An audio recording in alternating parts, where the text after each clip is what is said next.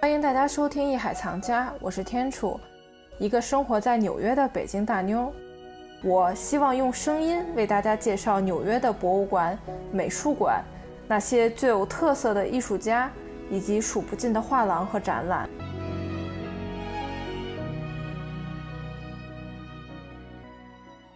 鲁宾艺术博物馆，它创始的馆长杰夫瓦特，他曾经说过一句话，他说呢，喜马拉雅艺术是一个特别特别大的概念，就跟一把雨伞一样，它呢下面能包含很多东西。包含很多领域，比如说苏丹啊、克什米尔啊、印度啊等等。所以呢，我们不必去深究喜马拉雅这个词儿，它呢其实只是这么一个大标题。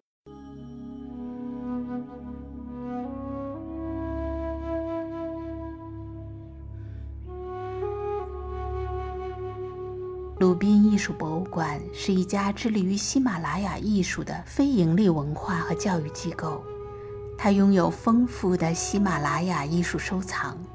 涵盖了从尼泊尔、不丹、印度到中国等各个地区的具有喜马拉雅艺术风格的绘画、雕塑、饰品约两千五百多件，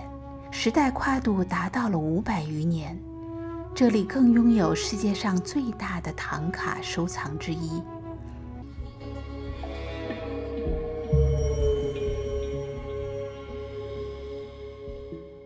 喜马拉雅呢？你听这个词儿，它其实咱们也都知道是咱们中国跟印度接壤的这个喜马拉雅山脉。如果从狭义上来讲的话，喜马拉雅艺术就特指是喜马拉雅山脉东西南北最靠近它的这一条沿着亚洲跟印度大陆的这个连接线的那一侧，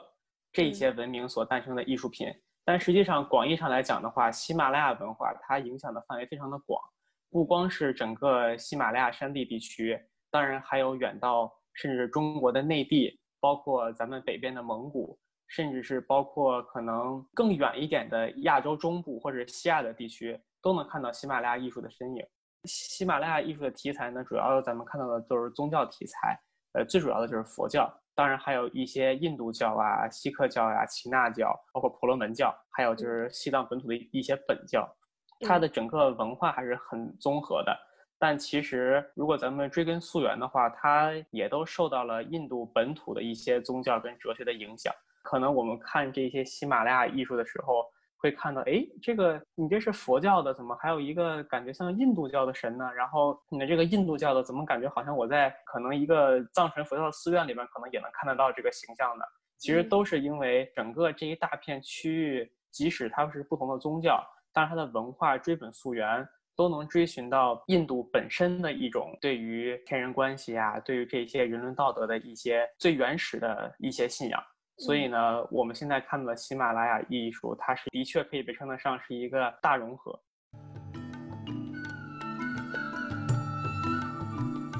喜马拉雅艺术其实遍布中国，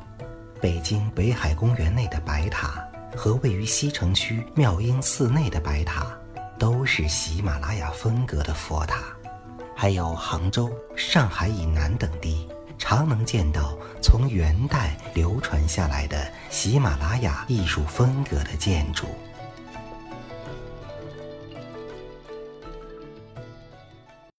可以跟我们分享一下喜马拉雅艺术的起源、发源的这么一个背景吧？就说先给大家做一个铺垫，毕竟艺术它还是在宗教方面，它还是一个服务于宗教的这样一个工具嘛，所以我们还是希望可以就说先为大家简单去介绍一下它的背景知识，然后呢，我们再为大家去分析说这个喜马拉雅的艺术它到底是什么？对，就是如果大家现在就是看这个世界地图的话啊，咱们整个亚洲最东边就是咱们的中国。然后中国的文明差不多诞生于公元前三千年以后了，相当于是咱们第一个夏朝的话是公元前二零七零年吧。大概的断代来说的话，就是公元前二十一世纪左右。然后中国可能那个时候文明才逐渐的形成比较有体系化的发展。然后再从中国往西走，会连着有三个文明，就分别是印度河的文明，然后两河流域以及尼罗河的文明。这四个文明就是被咱们称叫四大文明嘛。嗯，其实咱们如果看地图的话，喜马拉雅地区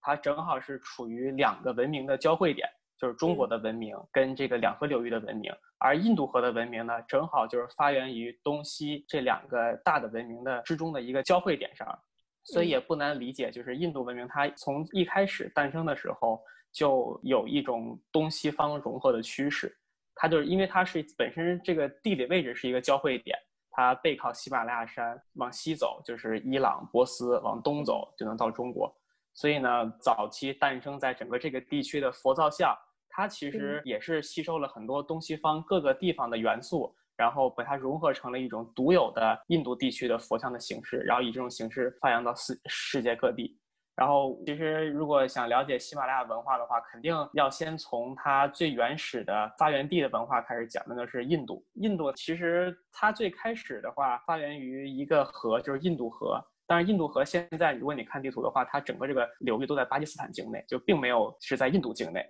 而我们可能更熟知的一条印度的河是恒河，就是被称为印度教的圣河，对吧？对，哎对，就是世界最干净的河流。嗯，对。然后那个在地图上的话，那个你就可以看这两条河基本上是一个人字形。呃，它们都发源于喜马拉雅山脉地区，但是印度河呢是从喜马拉雅山脉就往西南方走，就往左下边走了，就流入阿拉伯海，然后从那个巴基斯坦那个城市叫卡拉奇流入到阿拉伯海。然后呢，这个恒河呢是从右下方走，就是从东南方向走。然后流经印度北部，然后尼泊尔、孟加拉，然后最入进入孟加拉湾。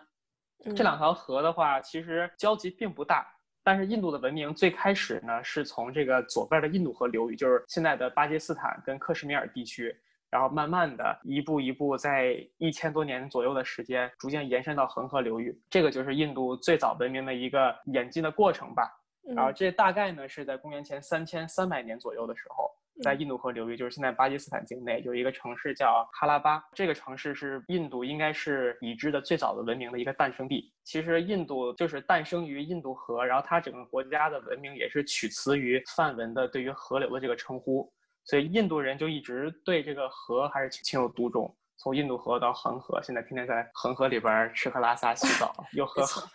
对。可以解决一切事情，是是，干了这杯恒河水，来世还做印度人。然后那个，其实咱们现在在纽约也会接触到各种各样的印度人，包括就是在中国可能会见得到吧。印度人的话，可能你会发现他们长得不是太一样，就有一些印度人，他们长得可能有点像伊朗人，皮肤比较白，高鼻梁儿，然后还有一些印度人就是非常黑，嗯，就是。其实这个呢，也不能单单的用种姓来区分他们。像长得比较白的人呢，他们其实并不是整个印度次大陆的原住民，他们是从公元前两千五百年左右，从欧亚大陆交界的那一大块，就现在可能高加索地区啊，俄罗斯，包括土耳其，就那一大片，有一个部落的人叫雅利安人，他们从公元前两千五百年就往南走，然后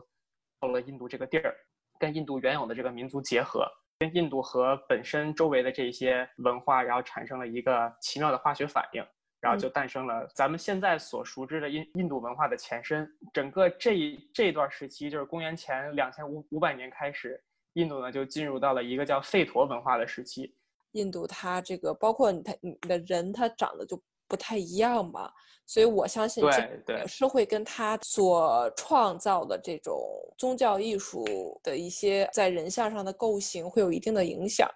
对，就是可能比如说你去那个大都会博物馆，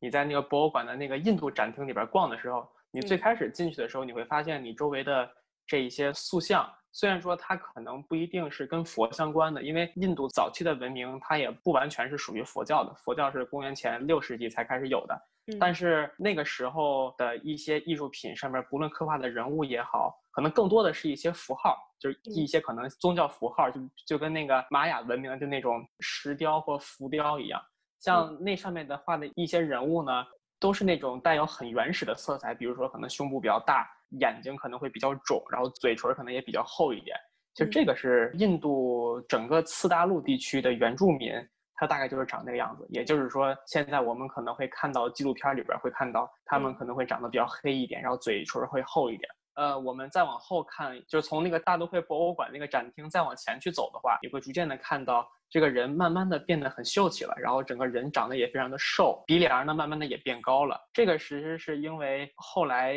整个印度它作为亚洲跟欧洲文化的一个中转站吧，它也吸收了很多从欧洲，包括一些雅利安人的文化元素。其实，整个佛教从诞生一直到公元前三世纪左右的时候，佛教自己的艺术品非常的少，就是这一时间段所发掘出来的佛造像基本上是没有。因为那个时候，整个佛教它还不是很推崇说，我我给自己的佛立一个像，而且佛它本身它也是反对偶像崇拜的。你释迦牟尼也不会说你供着我，你天天向我求，向我祈祷我就可以，他也他也不是这样子的。所以呢，早期的佛教它很少有对于佛长什么样子的描绘。